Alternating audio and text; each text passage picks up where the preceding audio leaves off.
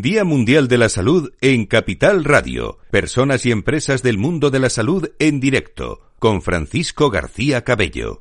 Bueno, pues vamos a continuar en este Día Mundial de la Salud hablando del futuro del modelo del Sistema Nacional de, Salud, futuro del modelo del Sistema Nacional de Salud, eh, en el que, bueno, se verá impulsado también por, o se ve impulsado por la transformación eh, digital, la que estará, eh, bueno, habilitada por, por datos radicalmente interoperables, como estamos viniendo y escuchando en todas estas mesas de, de trabajo durante toda la mañana, plataformas abiertas, seguras, probable también que la salud gire en torno al mantenimiento del bienestar más que a la respuesta a las propias enfermedades. Los seguros de salud están cambiando.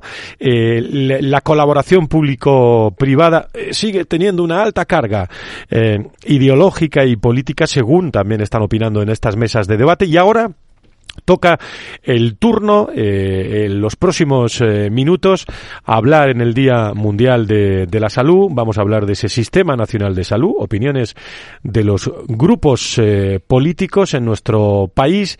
Y ya sin más dilación, bueno, está Carlos Rus también que se incorpora aquí, presidente de la patronal de la sanidad privada en España y presidente de la Comisión de, de Salud de la COE. Don Carlos, de nuevo le saludo. Muy, muy buenos días. ¿Qué tal, Fran? Muy buenos días. Muchísimas eh, muchísimas, gracias. Bueno, y saludo, eh, hemos invitado a todos, eh, a todos como todos los años.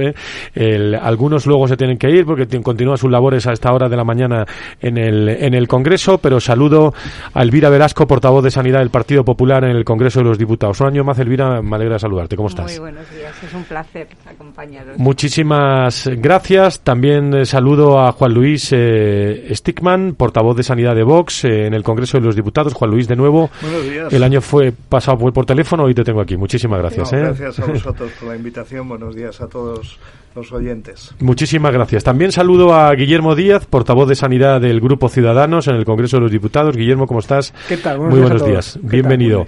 bueno, eh, permitirme que, eh, que empiece eh, por vuestras opiniones sobre el, futuro, precisamente, de ese modelo, en una primera ronda, si queréis, del Sistema Nacional de, de Salud. Eh, si os parece bien para organizarnos, empezamos por, eh, por Elvira, Juan Luis, Guillermo y que sepamos, eh, nosotros hemos invitado también al Partido Socialista y a Podemos, pero que no ha tenido a bien venir en esta, en esta jornada. Pero invitados quedan, para que lo sepan todos nuestros, nuestros oyentes. Elvira, en primer lugar. Bueno, pues muchísimas gracias y la verdad es que es un placer acompañaros en la celebración del Día Mundial de, la Salud, como siempre, todos los años venís haciéndolo, ¿no? Y compartirlo con mis compañeros. compartirlos con mis compañeros y, por supuesto, con el presidente de la patronal, con Carlos Rus, ¿no? Eh, el, futuro de la sanidad, o sea, una cosa es eh, el futuro que tenemos dentro del escenario político prácticamente terminando una legislatura con un quinto ministro que mm, yo creo que malmente va, le va a dar tiempo a, ver los extensísimos temas que hay en el ministerio y que bueno pues eh, yo no sé si podemos hablar de él de futuro con la sanidad no y otra cosa es lo que necesita la sanidad de este país una sanidad donde hay que tener en cuenta pues eh, a todos los actores, eh, definir o adaptar el marco normativo que, tenemos y que mm, pues es de hace 20 eh, años, poco alguna, en algunos casos, y que tenemos que adaptarlo pues a retos como la cronicidad, el envejecimiento, el nuevo escenario que tenemos eh, poblacional, eh, el tema de la financiación, la colaboración público-privada, el fortalecimiento, en definitiva, de nuestro Sistema Nacional de Salud o la incorporación de todas las innovaciones terapéuticas o eh, esa sanidad digital que necesitamos y que compartamos los datos y a la vez dispongamos de datos para poder hacer evaluaciones. Y bueno, pues al final eh, lo que tenemos que ver también este escenario que tenemos post-COVID. No debemos de olvidar la situación de, la pandemia que, hemos vivido y que pues ha generado eh, eh, situaciones en lista de espera, eh, en eh, una, una, enfermedad como es el COVID persistente, que tenemos que tenerlo también presente. En fin, un escenario que requiere de medidas urgentes y que bueno pues eh, el escenario que tenemos ahora del gobierno pues la verdad es que no vamos a conseguir nada porque yo creo que vamos un ministro que llega para escasos eh, seis meses donde vamos a tener una parte de ellos que no hay actividad parlamentaria pues desde luego y viendo lo que ha sido el, el Parlamento, lo que ha significado para el Gobierno ahora, pues yo no espero eh, muchos cambios de los que veníamos viendo hasta ahora, ¿no? Pero desde luego eh, necesitamos que la sanidad esté en la agenda política, que la sanidad sea una prioridad y no un trampolín, eh, como hemos visto, para determinadas personas que se dediquen a otros ministerios que son muy diferentes a los que vienen haciendo y los que necesita la sanidad de este país. Primera ronda con Elvira Velazco, portavoz de Sanidad del Partido Popular, Juan Luis Stickman, portavoz de Sanidad de Vox en el Congreso de los Diputados. Muchas gracias y buenos días de nuevo.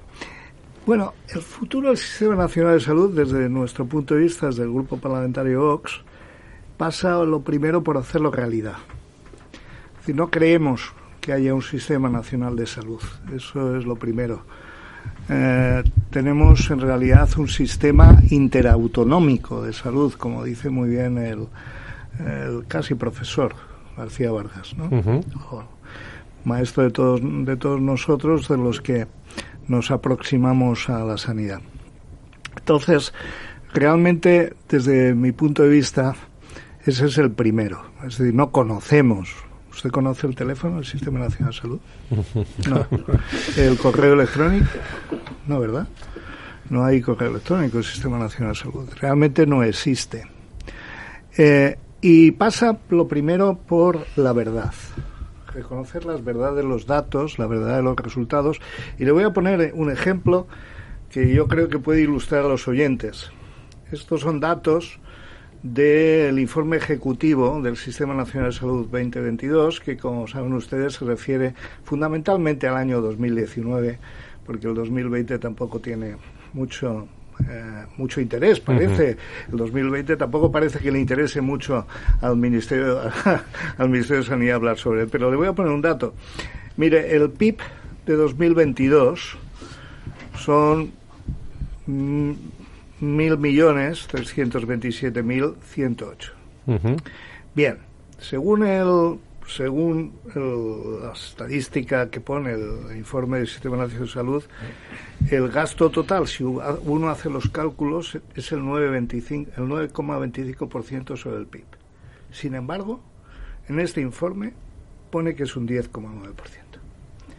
Ya empezamos entonces con una cosa que ha sido constante durante toda la experiencia que tengo yo, que es corta, en cuanto a, la representación como diputado, que es el falseamiento de los datos. Entonces, lo primero que tenemos que hacer en el Sistema Nacional de Salud es saber los datos, no solamente datos de resultados, sino datos de recursos. Entonces, el futuro pasa por saber lo que está pasando. Entonces, eso sería una tarea que tenemos que hacer. Muy bien, gracias al portavoz de Sanidad de Vox en el Congreso de los Diputados. Intervención ahora de Guillermo Díaz, portavoz de Sanidad del Grupo Ciudadanos en el Congreso de los Diputados. ¿Qué tal? Bueno, buenos días de buenos nuevo. Días. Eh, yo creo que el principal problema que tenemos es que confundieron la descentralización con el, el desmantelamiento del Ministerio. Esto se vio muy claro cuando empezó la pandemia Ministerio era un grupo de funcionarios de sanidad exterior, con algunos sanitarios, y una agencia española del medicamento y algún laboratorio. laboratorio público pues para ver cosas, nada más. Nada más. Entonces eh, empezaron una serie de, se empezaron a ver una serie de deficiencias absolutas. De hecho, los ministros de Sanidad eran nombrados para otra cosa. O sea, Salvadorilla estaba nombrado para otra cosa para lo que llama la cuestión catalana. No estaba para, para yo le tengo estima personal ¿eh? y todo el respeto a, Salvador, a su gestión tengo otra opinión, pero yo, no. Eh, yo, a nivel lo que es el, a nivel afectivo bien, pero como ministro no, no ha sido un buen ministro. Pero era susceptible de empeorar y empeoró con Darias, ¿no? Eh, pero sobre todo el sistema sanitario no puede ser un fin en sí mismo porque es un fin en sí mismo. Y me voy a explicar. No puede ser que el sistema sanitario esté pensando en preservar las competencias de las autonomías como fin y no como medio para un objetivo que es la sanidad pública. No puede ser que cuando uno plantea una reforma, los problemas que encuentras no son problemas mm, médicos o no son problemas científicos o ni siquiera son problemas económicos. Te encuentras con problemas políticos, con aspiraciones autonomistas, con aspiraciones nacionalistas. Nosotros conseguimos que, Ciudadanos consiguió que hubiera una tarjeta sanitaria única en los presupuestos generales del Estado que nunca se aplicó porque molestaba a los nacionalistas. Esto es porque se considera un fin en sí mismo. La competencia se considera una finalidad, no la salud de la ciudadanía y, el sistema como, el fin a alcanzar. Eso es una cuestión fundamental. Por otra parte, tenemos muy claro que eh, el sistema el sistema nacional de salud eh, tiene una ahora mismo soporta una carga ideológica en la gestión impresionante. ¿Por qué? Porque todos sabemos, todo el mundo sabe que eh, esto solo es sostenible con la colaboración público-privada. Todo el mundo lo sabe, todo el mundo que, que sepa sumar. Y sumar sabe todo el mundo.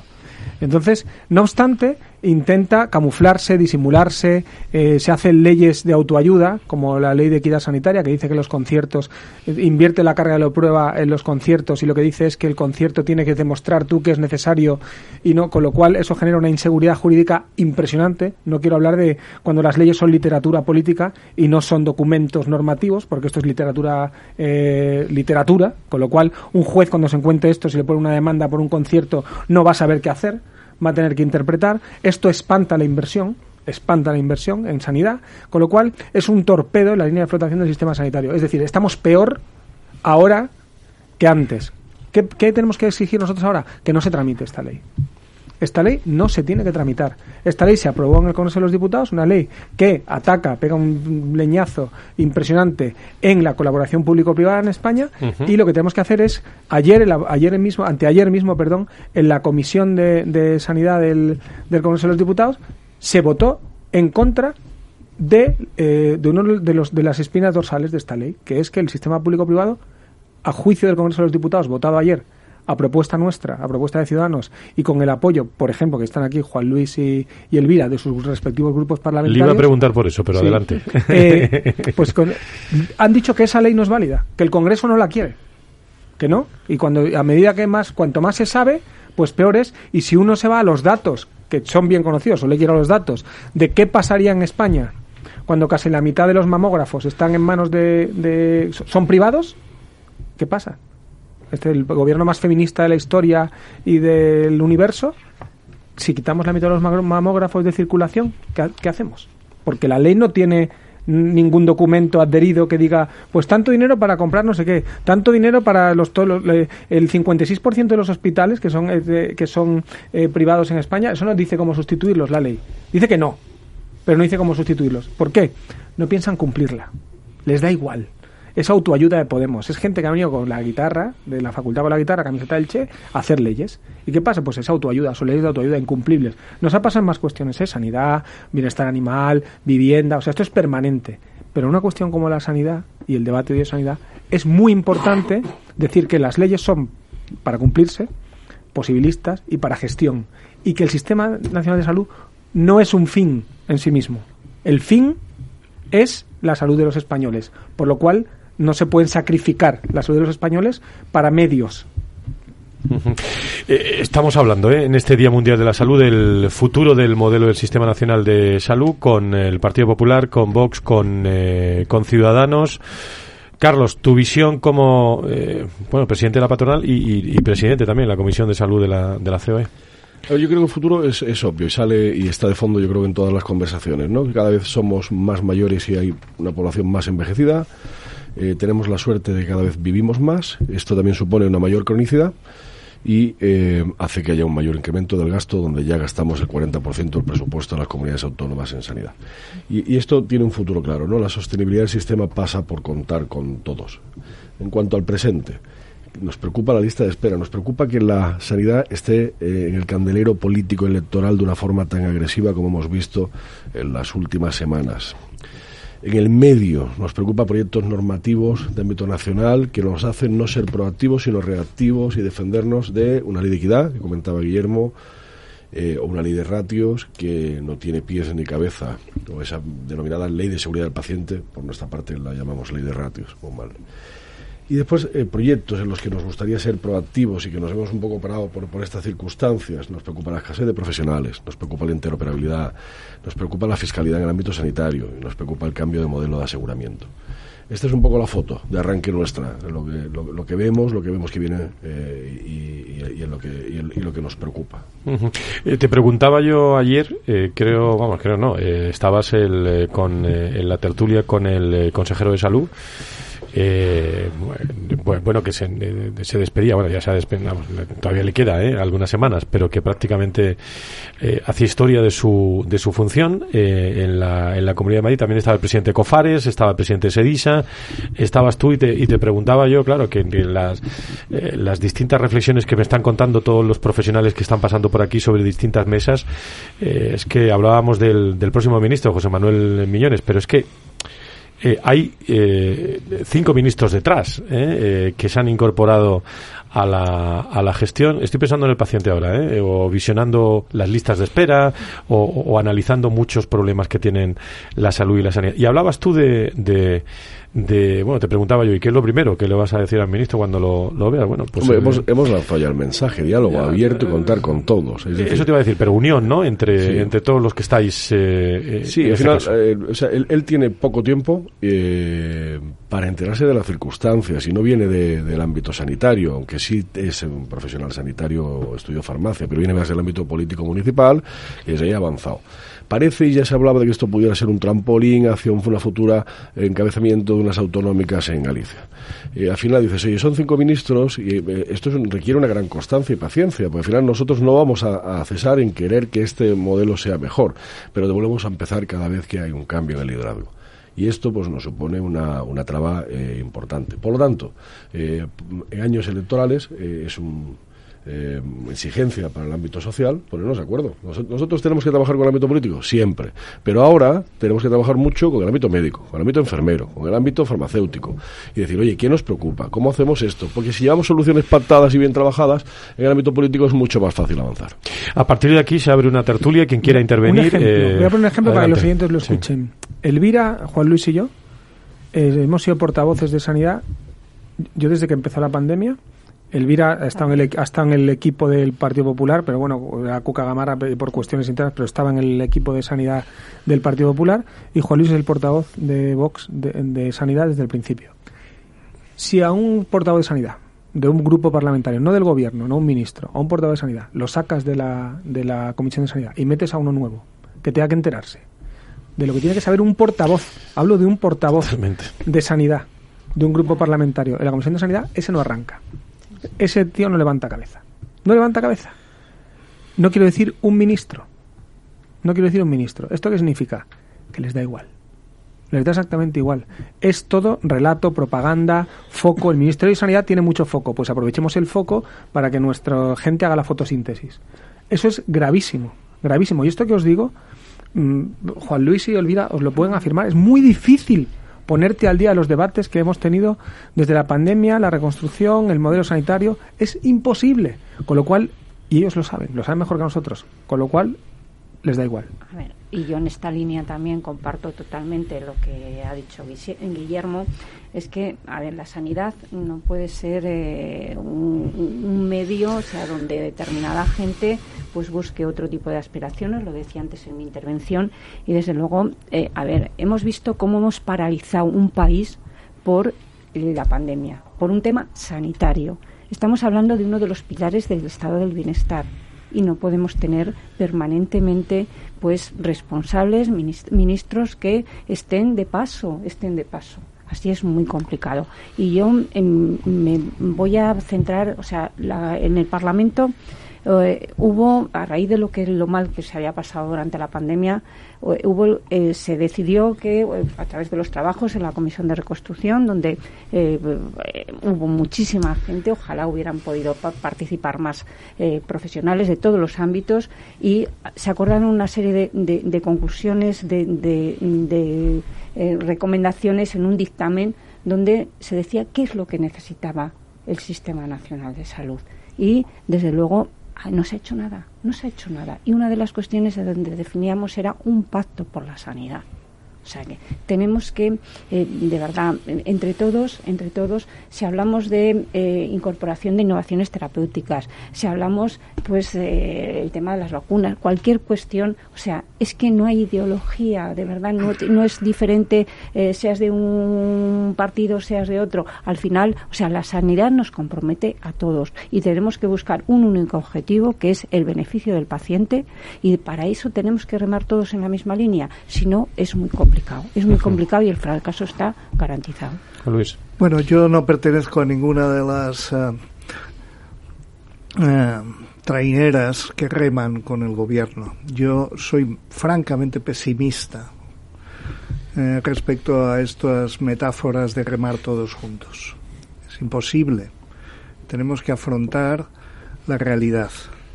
O bien este gobierno socialista y comunista y separatista es sustituido o el pacto por la sanidad es imposible.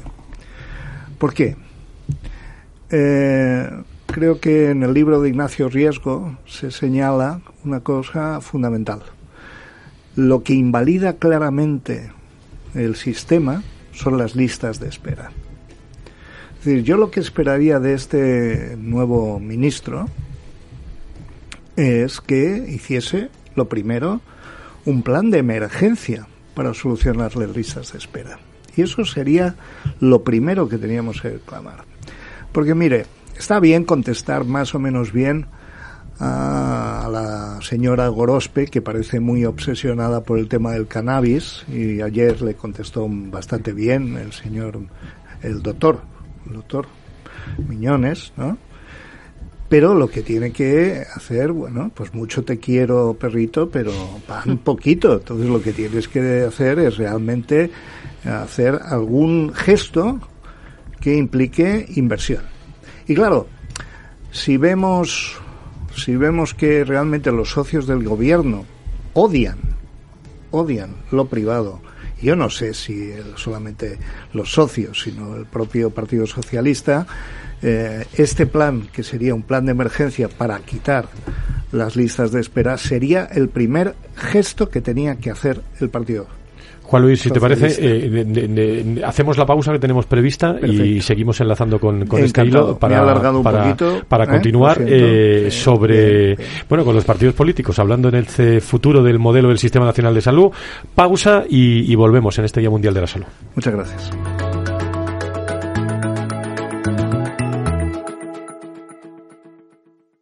Día Mundial de la Salud en Capital Radio. Personas y empresas del mundo de la salud en directo con Francisco García Cabello. Estamos eh, reflexionando sobre el Día Mundial de la Salud. Bueno, se celebra el 7 de, abril, eh, que, eso es Viernes Santo, pero, estamos eh, celebrando en estos dos días, hoy, viernes, en este viernes final, prácticamente todo, todo el mundo pensando ya en la Semana Santa.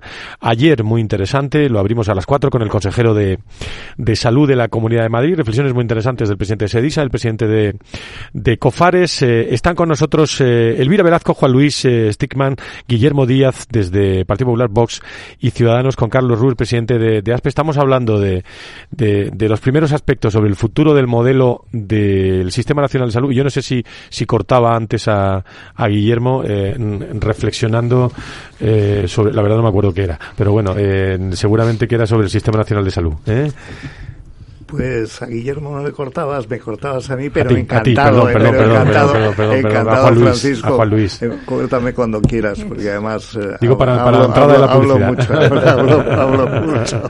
No, realmente lo que yo lo que yo estaba apuntando es simplemente es que si este señor, este doctor, realmente quiere... El ministro, eso, estábamos hablando del ministro. Eh, eh, bueno, estabais comentando cosas sobre el, sobre el futuro ministro. ¿eh? Si este doctor que quiero... Sí, sí, sí, yo mismo, el médico, sí, sí. quisiera recomendar algo al señor ministro. Eso. Es que hiciese un gesto de buena voluntad que es simplemente pues poner un dinero y un plan de contingencia, un fondo de contingencia para eliminar las listas de espera. Y entonces en ese momento tendríamos algo de esperanza respecto a la política sanitaria que ha llevado eh, el los ministerios socialistas y comunistas. Lo único bueno, lo único bueno que han hecho los ministerios socialistas y comunistas es una cosa que viene de fuera y es un invento de fuera, que son las vacunas. Lo único. Y han hecho tantas cosas mal que tendrían que estar pidiendo perdón de rodillas durante años. Entonces, para enjugar en este tiempo, además de cuaresma, que es proclive a la penitencia, ¿eh? deberían cubrirse la cabeza de ceniza y empezar a pedir perdón por eso y empezar a hacer algo. ¿eh? Incluso a lo mejor, en vez de tanto gesto simbólico, les podría servir de propaganda electoral. Miren, vamos a reducir al menos, fíjense, un 30% de la lista de espera. Y vamos a concertar con la medicina privada. Vamos a incentivar en la sanidad pública que estas listas de espera se... Solamente así nosotros estaríamos menos desconfiados. Y solamente es eso. Luego, pues, si quiere usted, pues hablaremos de algunas soluciones que desde nuestro partido creemos que son indispensables. Vamos a buscar soluciones. Eh, no sé, Carlos, si quería decir algo eh, de esto o de, o de cualquier otro aspecto. No, sobre el ministro lo, lo comentaba. Yo creo que diálogo abierto. O sea, necesitamos esa comunicación. El, el COVID tuvo muchas cosas negativas y una muy positiva. Nos unió mucho a todos y estableció mucho diálogo y yo creo que fortaleció mucho las relaciones humanas. Y desde ahí se podía haber construido muy bien. Y sin embargo, yo creo que eso no se ha aprovechado. ¿eh? Pues ahora tenemos otra mm. oportunidad.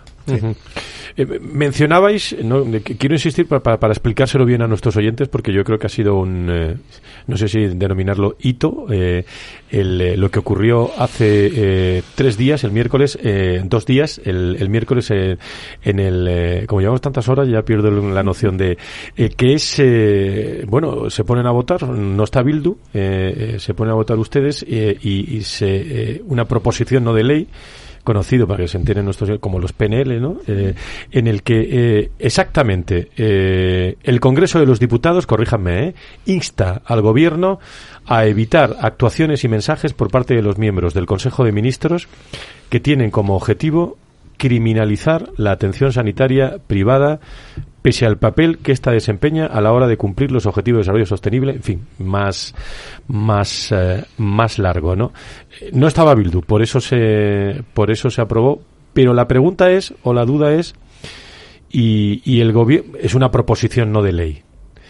Eh, que bueno, cuando la, la, la, la, vea el gobierno, el gobierno, eh, ¿qué hará ante esta proposición no de ley?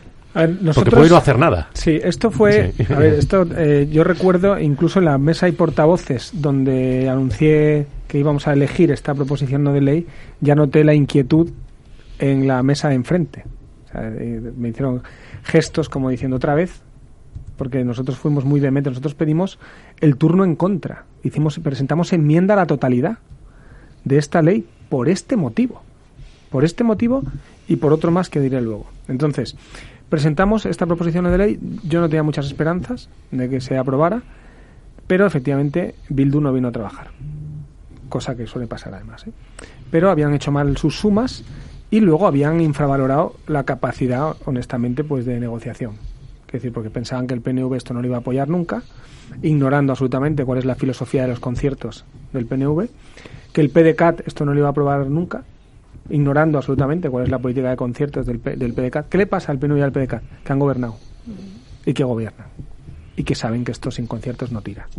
Entonces, vieron, después de hablar con ellos y matizar un par de cosas, yo honestamente también contaba casi de facto, o sea, ya de por sí, por, por de, partida con el apoyo del Partido Popular y de Vox con este tema. Vox también presentó enmienda a la totalidad, o sea, quiere decir que ellos y el PP en este caso también lo tienen claro, porque también gobiernan y entonces, mm, sabiendo todo esto, pues presentamos la ley y negociamos para que esto saliera. Y en contra, contra todo el pronóstico y, contra y con los votos en contra de los partidos del gobierno, esto salió. También quiero reconocer a Isidro Martínez Blanca de Foro Asturias, que vino en nombre del Grupo Mixto, que además es, enfermero en excedencia de la sanidad privada, que apoyó esto y conseguimos que saliera. Hubo, fue muy tenso porque hubo empate, y entonces hubo que recurrir al voto ponderado, es decir, en una comisión estamos representantes del Pleno, no están los 350 diputados, y por voto ponderado ya sí salió. ¿Qué sucede ahora? Esto es el reconocimiento expreso del Congreso de los Diputados que desde el Gobierno se ataca a la sanidad privada. Que eso ya queda ahí. Eso, Eso está ya. Eso está ya. El Congreso ha instado al Gobierno a que cese en sus ataques a la sanidad privada. Pero si veis la intervención de los diferentes grupos parlamentarios, ayer se volvió a atacar desde la Comisión de Sanidad a la sanidad privada. Rosa de Podemos, que no viene aquí porque no quiere deciros lo que dice allí, eso es lo que hay detrás de esto, eh, asocia automáticamente lo privado con corrupción. Pero da igual que sea sanitario, seguridad, limpieza de las calles, tiene un problema, Podemos, conceptual con, el mundo, con lo privado. Entonces, eh, y luego hay una cosa que me preocupa mucho, muchísimo, que es que está instalado el marco de que cuando un servicio público no lo da un funcionario no es público. Y eso hay que combatirlo también. ¿Por qué? Porque un servicio público es cuando viene sufragado por el Estado, o cosufragado incluso muchas veces, pero en este caso, sufragado. Yo no conozco a nadie que esté más contento si le curan un cáncer, si se lo ha hecho una clínica, un hospital público o un hospital privado, o con maquinaria pública o maquinaria privada. Y una última reflexión. Eh, yo que, bueno, quiero agradecer a, a Elvira y a Juan Luis el apoyo a la proposición de ley.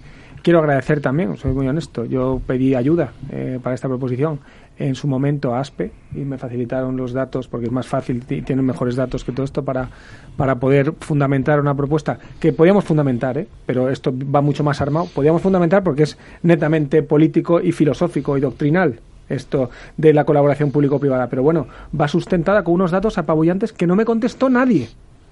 Nadie en el debate me dijo, esto que dice usted es mentira.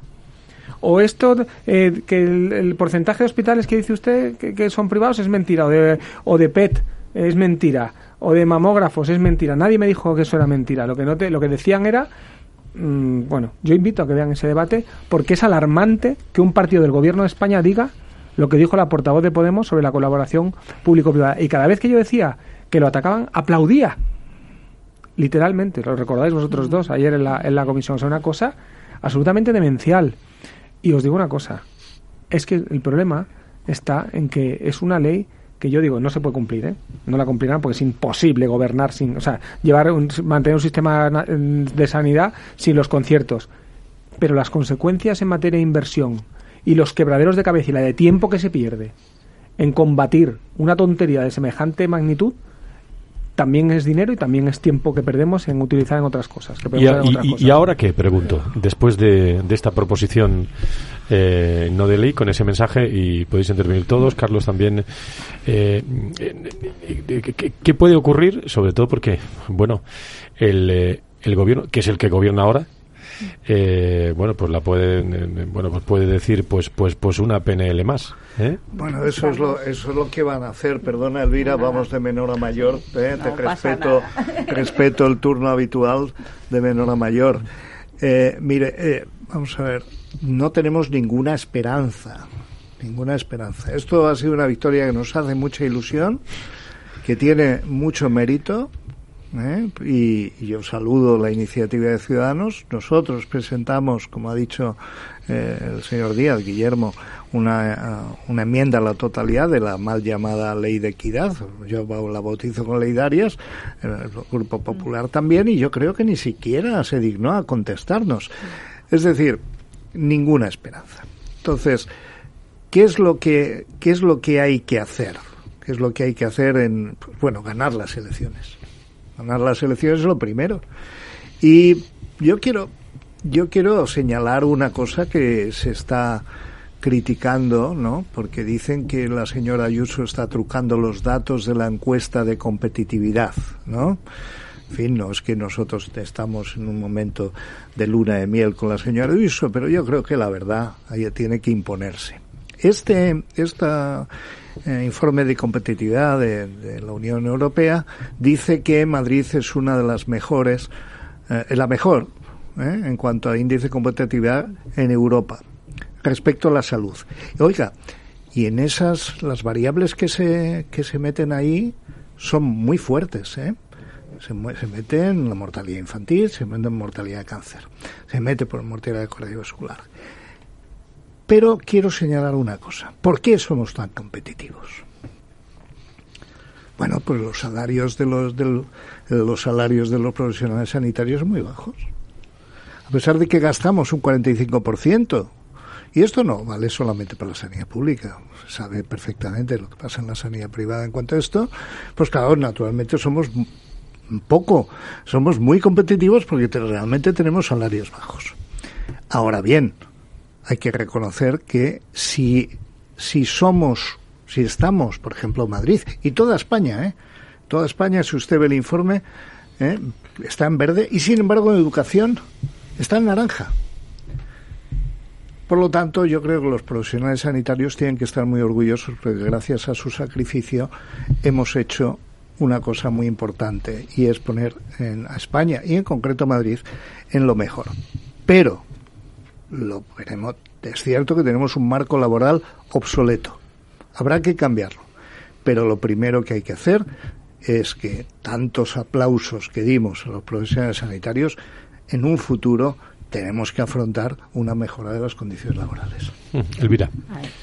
Desde luego comparto tanto con todo lo que se ha dicho, llevamos a lo largo de la mañana hablando del tema y eh, esta iniciativa lo que pone encima de la mesa al gobierno es el rechazo del Parlamento. Y yo aquí, eh, si dentro de lo poco que va a poder hacer, pues uno de los gestos que serían buenos es que llamar a los grupos parlamentarios. En toda la legislatura, los grupos parlamentarios para el gobierno en sanidad no hemos pintado nada. Sin embargo, en otros, en otras, en otros eh, ministerios pues se ha tenido en cuenta los grupos parlamentarios. Y en este sentido, ¿por qué lo digo? Porque tenemos un ejemplo. 2003, Ley de Cohesión y Calidad del Sistema Nacional de Salud. Los que hoy dicen no no sé si es porque están en un ámbito ideológico, porque el Partido Socialista no es el Partido Socialista del 2003, ni, y luego, eh, o tintos además eh, populistas, que bueno, no tienen nada que ver con resolver los problemas que tiene la sanidad de este país. Entonces, y además, o sea, los recursos son los que son. Hemos estado hablando aquí de cómo han crecido las listas de espera, de los profesionales, la escasez de profesionales que tenemos que están afectando al ámbito público y privado. O sea, y que tiene que haber, existir una colaboración para al final, pues dar esos resultados que estamos esperando todos, ¿no? Entonces, esto, la iniciativa de, de antes de ayer lo que supone es un claro rechazo del Parlamento, que lo manifestamos en el debate de la proposición de ley, y que incluso mm, yo mm, quiero recordar que fue uno de los temas que cuando se celebró el anterior, eh, el año pasado, el Día de la Mundial de la Salud, en este mismo eh, escenario, pues ya lo avanzamos y, estaba en ese momento, estaba la portavoz de Podemos, ¿no?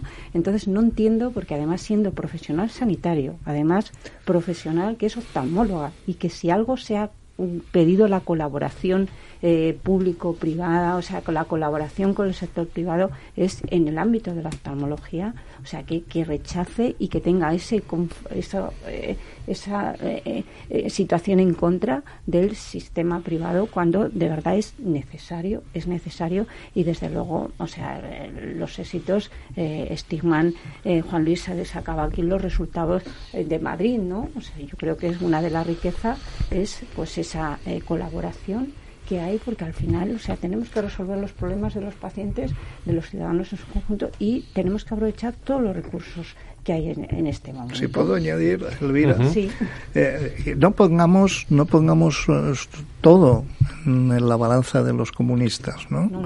Eh, es el es el Partido Socialista, es la señora Darias la que ha impulsado esta ley de mal llamada de equidad, ¿no? Entonces realmente el núcleo, el núcleo de la ley ha sido diseñada por los socialistas, que han dejado la socialdemocracia han abandonado la socialdemocracia y se han echado en manos de los comunistas. Pero hay que recordar también, Juan Luis, que esta era una de las eh, de los puntos que tenían en su acuerdo de gobierno de Partido Socialista y Podemos. Exactamente. O sea que tampoco lo podemos olvidar. Ellos están yendo, o sea, a, a, renglón resolviendo los temas que tenían, pero hay cosas que son insostenibles y mm, del Parlamento pues ahí tenemos que rechazar. Carlos, sobre esta proposición. Sí, a ver, o sea, por, por partes. Primero, eh, enhorabuena, Guillermo.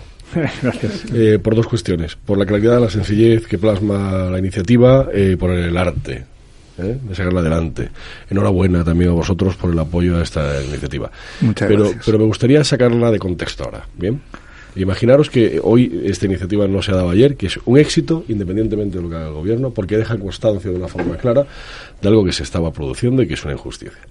Y ahora nos salimos de ese contexto y esto no es una PNL. Tenemos el debate y yo os digo, oye, para mí sería importante que no se criminalizara a los profesionales, porque se ha dicho que cuando un médico de lo público trabaja en lo privado, ese centro no puede colaborar, porque se está haciendo una presunción de que ese médico va a cometer un delito, porque se va a derivar pacientes. Entonces queremos prohibirlo. Esto ha pasado y se insta a esa criminalización en este y en otros ámbitos que no hace falta ejemplar. Este es el punto uno.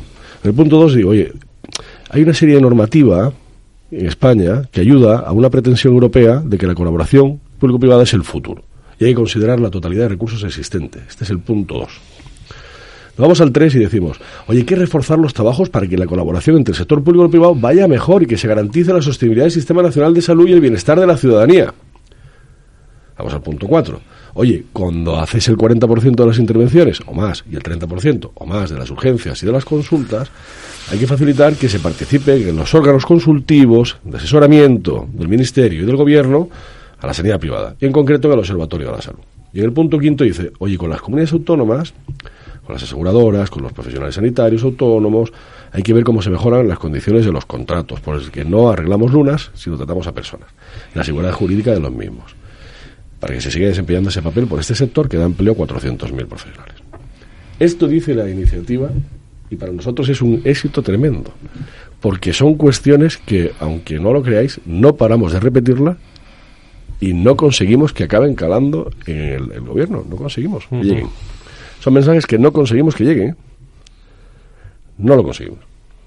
Es, es- es verdad que ellos han intentado muchas veces, frente a esto suelen- solían revolverse, es verdad, y te llamaban privatizador y que estabas a sueldo de no sé quién o no sé cuánto, pero también la ruptura de los marcos es importante. Quiero decir, yo he ido, yo he ido, yo he combatido y vosotros me habéis escuchado muchas veces las definiciones. No me- yo no me niego a que me digan que se privatiza la sanidad privada. No, me no. Esa es una automutilación. Claro. Cuando tú dices, mira, dentro de los modelos de gestión pública está eh, la paz, una fundación pública, una empresa pública, modelos de colaboración público-privada de carácter eh, puntual o sustitutorio. Y todos ellos lo que hacen es ser de más eh, flexible a menos flexible. Y dota de una, amalga- de una, de una amálgama de, de posibilidades al gestor público que es eh, atractiva y necesaria y dota de esa flexibilidad y esa capacidad de adaptación. Pues lo que voy a hacer es mm, la, colaborar con el ámbito privado no es obligatorio. La ley te permite hacerlo, pero no te obliga. Ahora sí se pretende que sea obligatorio, que no puedas hacerlo o que si lo haces sea excepcional. Ese es el cambio de paradigma que yo creo que tiene. Pero eh, yo en esto también apuntaría algo, tú decías que no cala, el de- que hay determinados eh, eh, noción, o sea, conceptos que no calan, ¿no? Pero en otros aspectos eh, estamos viendo como sí.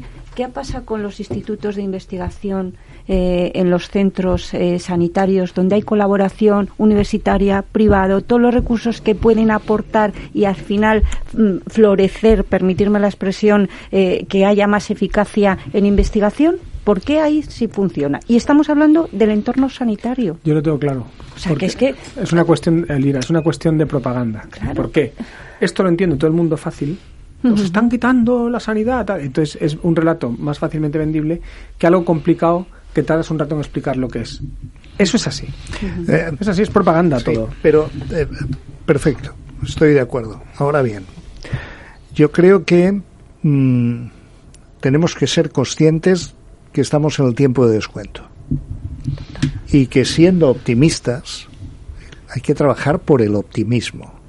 Lo que hay que pensar es que vamos a ganar los partidos que están en contra del socialismo y del comunismo en España y qué hacer para ello. Bien, esto yo creo que es lo que hemos intentado hacer porque creemos que el sistema que nos proponen es malo para la salud de los españoles. Bien. Lo siguiente, esto ha sido un éxito, sin duda alguna. Y todo lo que sea traslucir los éxitos que se obtienen es estupendo. Pero hay que ir pensando en qué vamos a hacer en un futuro. Y en un futuro, lo que hay que hacer es dar libertad a los españoles, una libertad de elección. Y eso yo creo que es donde tenemos que ir. Es decir, no nos enredemos en lo que podemos hacer en estos siete meses. Seamos optimistas y pensemos en lo que tenemos que hacer en un futuro. El Sistema Nacional de Salud, como he dicho antes, no existe, no es un sistema nacional y está desde hace años en quiebra. Todo el mundo tiene soluciones magníficas, pero hay una solución que nadie ha ensañado y es pedir la opinión a los ciudadanos en cuanto a la elección del sistema. Algo que sí tienen los funcionarios. Eh, empecemos a pensar sobre eso y sin minusvalorar, ni mucho menos. ¿eh? Esto, de, esto de antes de ayer en la Comisión de Sanidad ha sido un éxito. Un éxito moral, pero, pero un éxito. Sí, el año pasado no estábamos hablando de esto, ¿eh? Absolutamente, sí, por supuesto. Y luego, eh, solamente decir que ahí es donde tenemos que trabajar. El sistema actual no funciona por muchas razones, por muchas razones. Marco funcionarial que es obsoleto y además que no se cumple, rígido, lo que podemos enumerar, haríamos eh, cantidad de, de libros sobre eso y ya lo han hecho gente más sabia que yo. Lo primero que yo creo que tenemos que proponer aquí, entre los partidos que realmente podemos gobernar, es que, y yo, yo espero que, que Guillermo esté dentro de, de, nuestro entorno, no del de Vox, pero esté en el entorno, en el entorno nuestro, de la derecha, uh -huh. ¿eh? Eh, que tenemos que pensar en dar libertad a los ciudadanos. Ya sé que eso para la sanidad privada puede ser un puede dar vértigo, puede dar vértigo, ¿eh? porque es una responsabilidad muy grande. Yo lo he hablado con Carlos, con el señor Rus, perdón, y están dispuestos a poner sobre la mesa los resultados que tiene la privada, pongamos también los resultados que tiene la pública, comparemos y demos la libertad a los ciudadanos. Ese es en eso lo que tenemos que pensar. Dejémonos, no quiero citar a, a, Muñoz Seca, no dejémonos de quiñones y de miñones. Esto para, para solucionar la sanidad hace faltan mil millones. Que no Estamos. sea los mil millones. Pero solo una cosa, una del apunte solo. 1,5 Rapidísimo que nos vamos a la camino de las 12 y luego podemos una, continuar un unos minutos. solo. Eh, pero en estos siete meses, estoy de acuerdo con Juan Luis, ¿eh? Eh, totalmente suscribo todo lo que ha dicho, pero en estos siete meses sí podemos evitar que se tramite la ley. Que esta ley de equidad no, no termine su trámite parlamentario y no sea una realidad y no espante inversión y no dificulte el trabajo y no dificulte los conciertos y ponga en tela de juicio un montón de conciertos que van a tener que, explicar por qué existen. Es una locura. Entonces, que no, o sea, tenemos que intentar, como sea nosotros, que esta ley no llegue a, a, su fin dentro del Congreso. Pues nosotros no va a quedar. bueno, pues eh, eh, estamos eh, en tertulia diálogo, camino de las 12 con Elvira Velasco, el Partido Popular, con Juan Luis Stigman del Vox, con Guillermo Díaz, que se tiene que ir, por cierto, eh, feliz Semana Santa, aunque creo que tienes una Semana Santa animada, ¿eh? Sí, También, sí, ¿eh? Sí, sí, De, te vamos bien. Te vamos a escuchar. Nos, nos metemos esto porque nos gusta. Muchísimas gracias. Continuamos con, con Elvira, Juan Luis y Carlos unos, unos minutos. Vamos a conocer algunas noticias de España y del mundo a las eh, 12 de la mañana y afrontamos, bueno, dos horas todavía que nos quedan de este Día Mundial de la Salud que estamos celebrando en colaboración con muchas empresas, con, con IRIS y ASPE sobre todo, y con el agradecimiento también de todas las personas, más de 40 personas que están pasando por todas las mesas de, de debate. Vamos a la pausa del informativo y volvemos.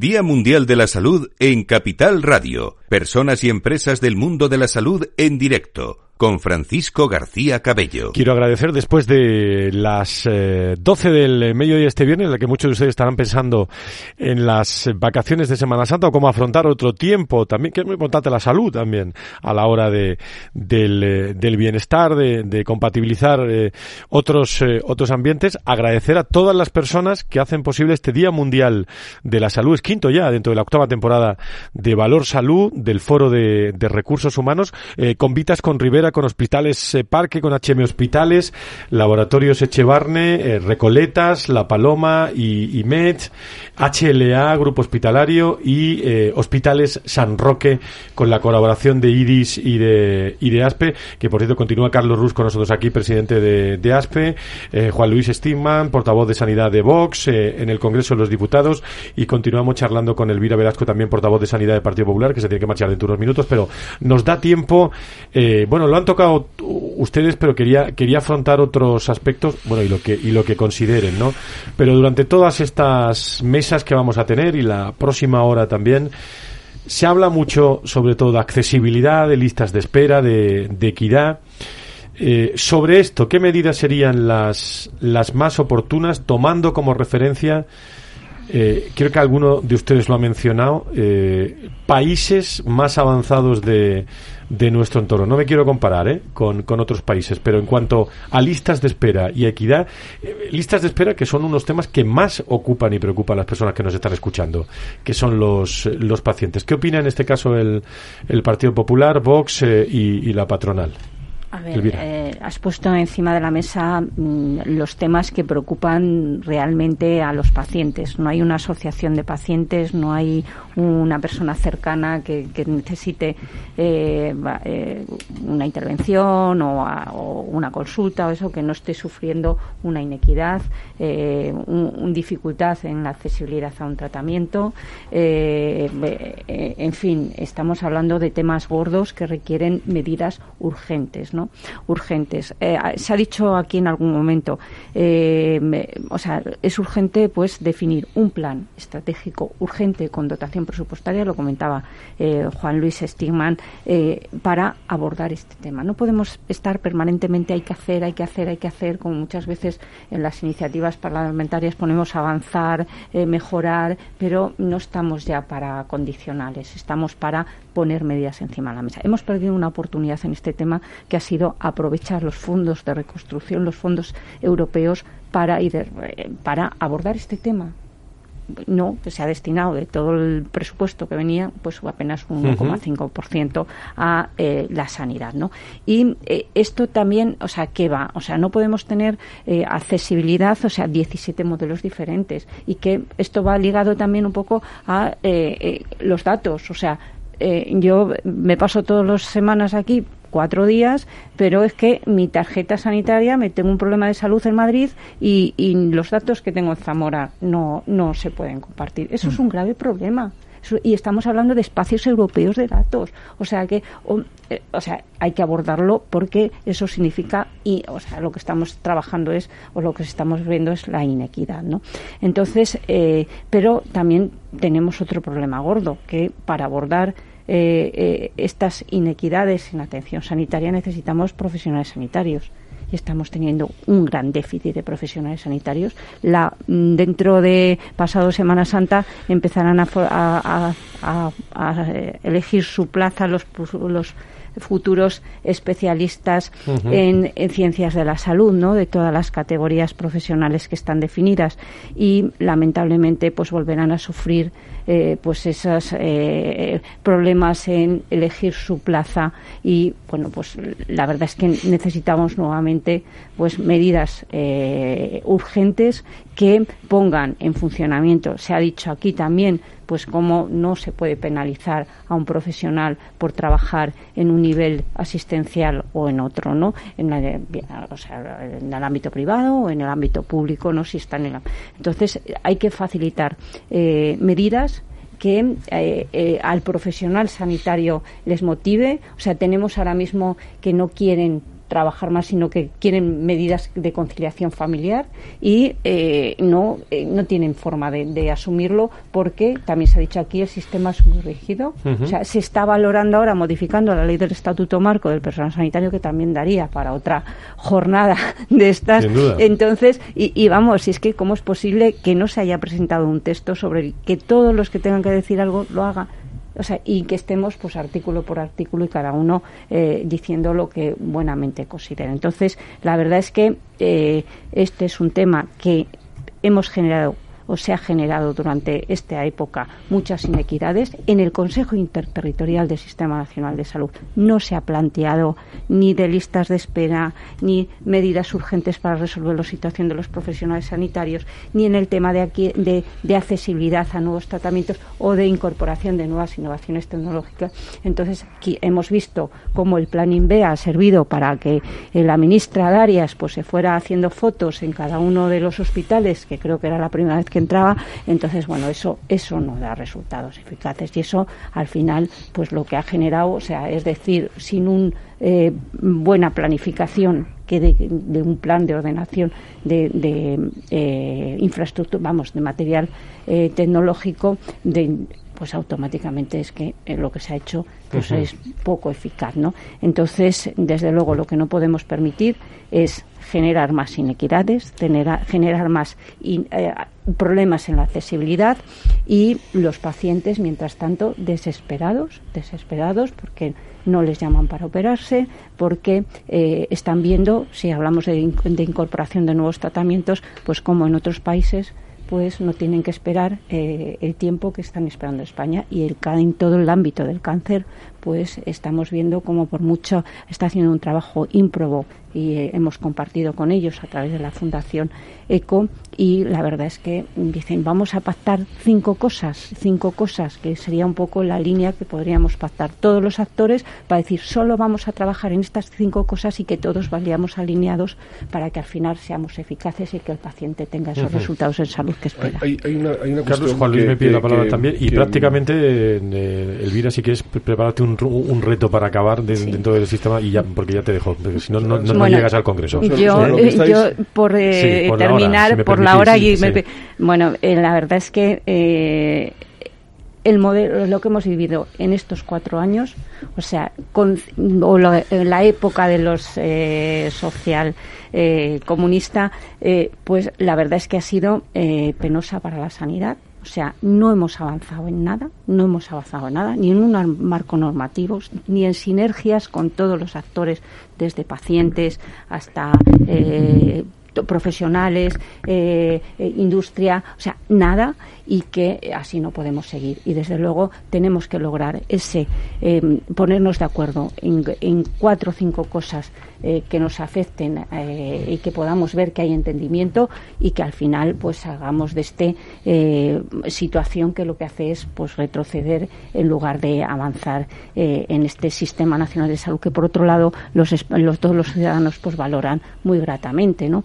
Y que, bueno, pues yo sin más, como estamos en pre eh, Semana Santa, como soy zamorana, pues solo puedo invitar a, que, eh, si queréis, pues podáis compartir la Semana Santa de Zamora, que la verdad es que merece la pena. Bueno, pues eh, habrá que organizarse, habrá que organizarse. Elvira Velasco, portavoz de Sanidad del Partido Popular en el Congreso de Diputados. Buena Semana Santa, gracias por estar en este Día Mundial de la Salud. Gracias a vosotros. Carlos, decías. fundamentalmente, yo creo que una de las cosas más sintomáticas de los años que se llevan pasados es el abuso que se ha dado de los decretos leyes, de la forma de legislar sin consenso. Eh, que es muy, muy, muy, muy sintomática. Eh, y que muestra un poco la, dureza que ha tenido que tener en ese sentido este periodo. Sobre dos cuestiones que habéis puesto encima de la, de la mesa.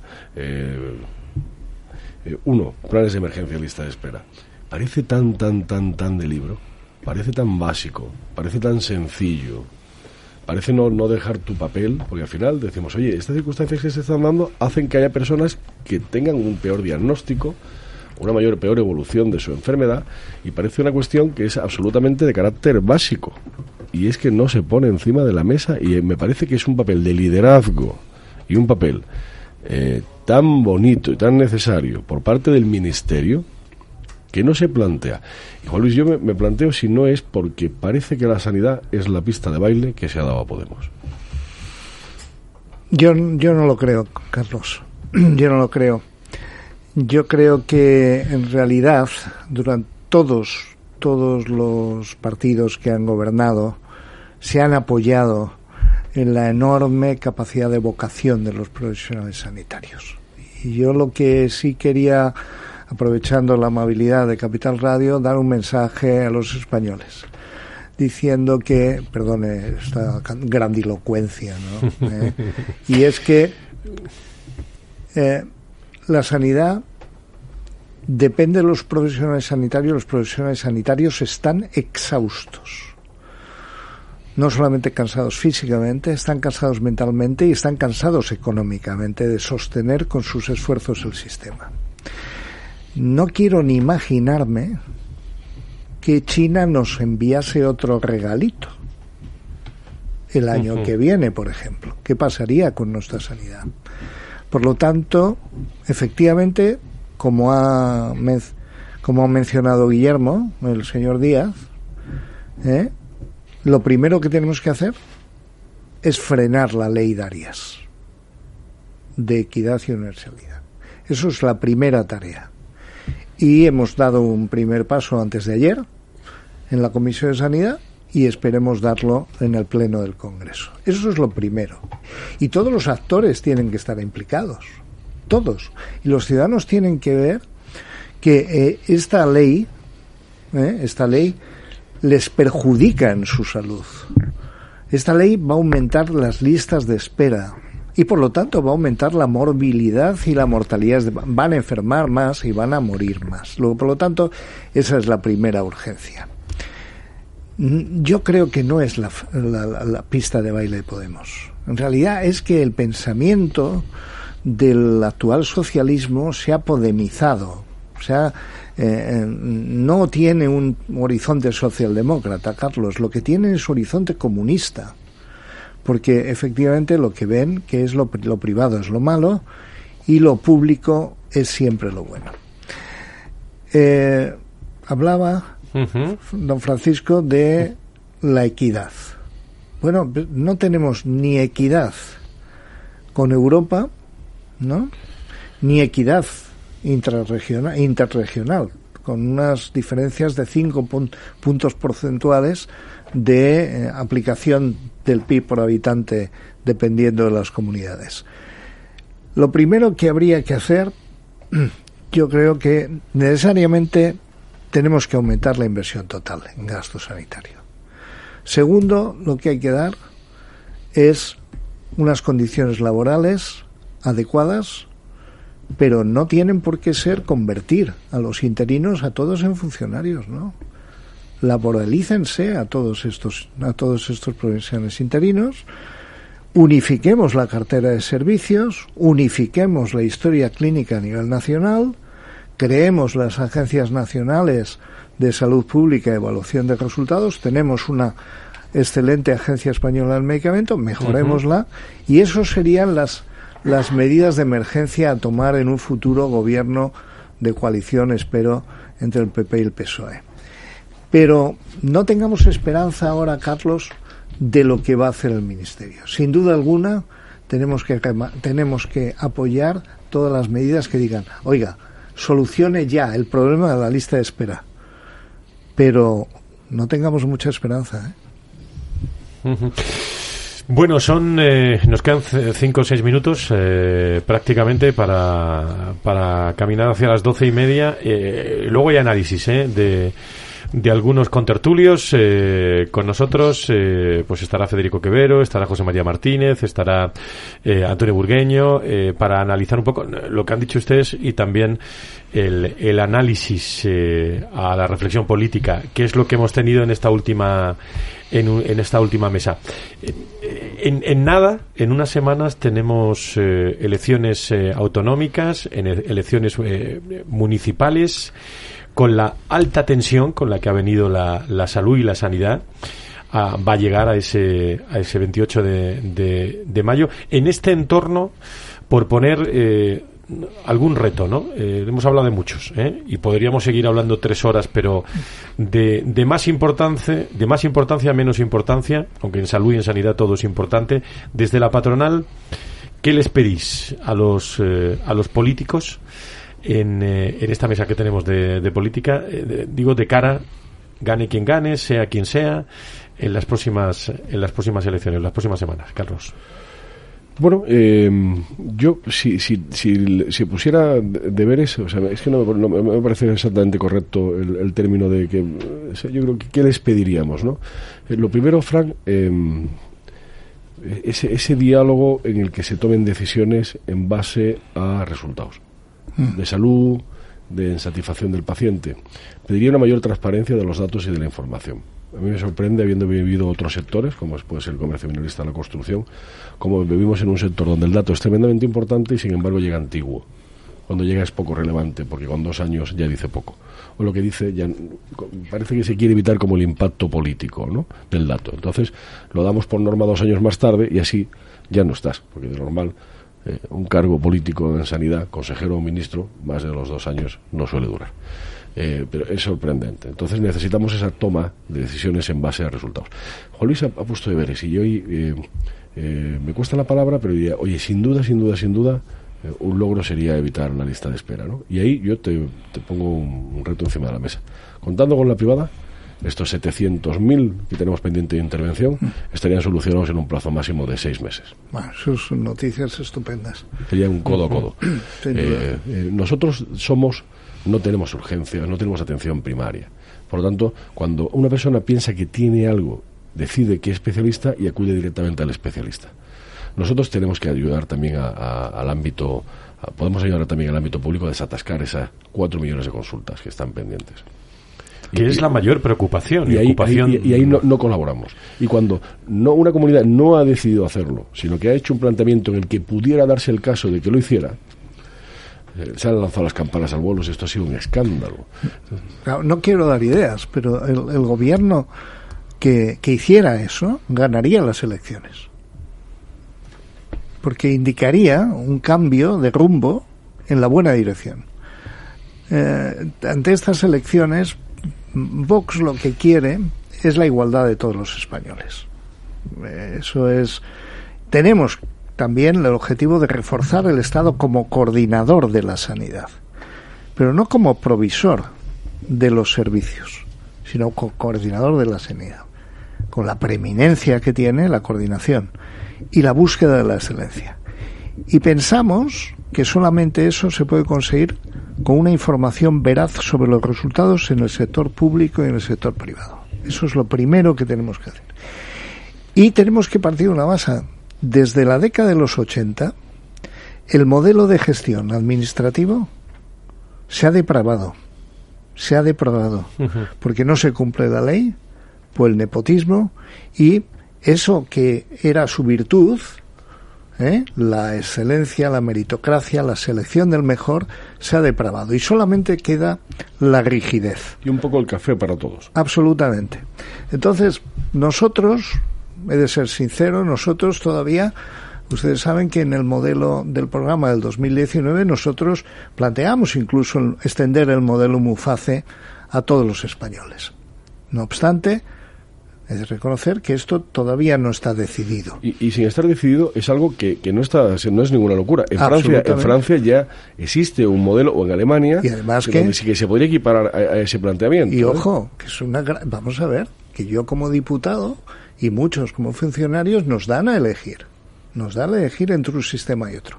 No estoy diciendo que nosotros vamos a proponer eso por lo menos de entrada, pero desde luego sí lo que diríamos es que el modelo de gestión administrativo tiene que purificarse. Tiene que purificarse. ¿Eh? Lo primero, arreglar el tema de las listas de espera. Lo segundo, arreglar la enorme temporalidad que alcanza el 40%. Las circunstancias en general de los profesionales. Rápidamente. Y después, hacer un sistema que al menos sea honesto, transparente y basado en la información veraz a los ciudadanos. Pues eh, eh, agradezco la presencia de Juan Luis Stigman, también portavoz de Sanidad de Vox en el Congreso un año más, eh, en, este ya tradicional Día Mundial de, la Salud y habrá que estar pendiente de lo que pase también en las próximas elecciones municipales y, regionales y luego, una vez que pase lo que pase, luego ver también cómo queda la salud y la sanidad y seguiremos hablando. Muchísimas gracias. Muchas gracias. Muchas gracias. Vamos con el análisis político, Carlos, dentro de unos instantes, pero quería agradecer también a ASPE, a IRIS, a todas las empresas, la, la, la voluntad también y, las, eh, el desarrollo de estas jornadas, Día Mundial de la Salud, aquí en la radio, en Valor Salud, un programa ya que Valor Salud eh, está siendo, eh, digamos, diferente en cuanto a contenidos, en, en cuanto a, ofrecer servicio también a los ciudadanos, a los pacientes, a la industria, a todas las personas del mundo de la salud y la sanidad. Y vamos a ver ver qué dicen los políticos y agradezco vuestra presencia y tu presencia aquí hoy en el Día Mundial de la Salud. Bienvenidas todas las opiniones y nuestra disponibilidad como sector eh, siempre y también en el ámbito informativo. Muy bien, me está esperando Federico Quevedo, me está esperando José María Martínez y Antonio Burgueño, análisis político y vamos eh, a pasar las doce y media camino de la una. Gracias, Día Mundial de la Salud.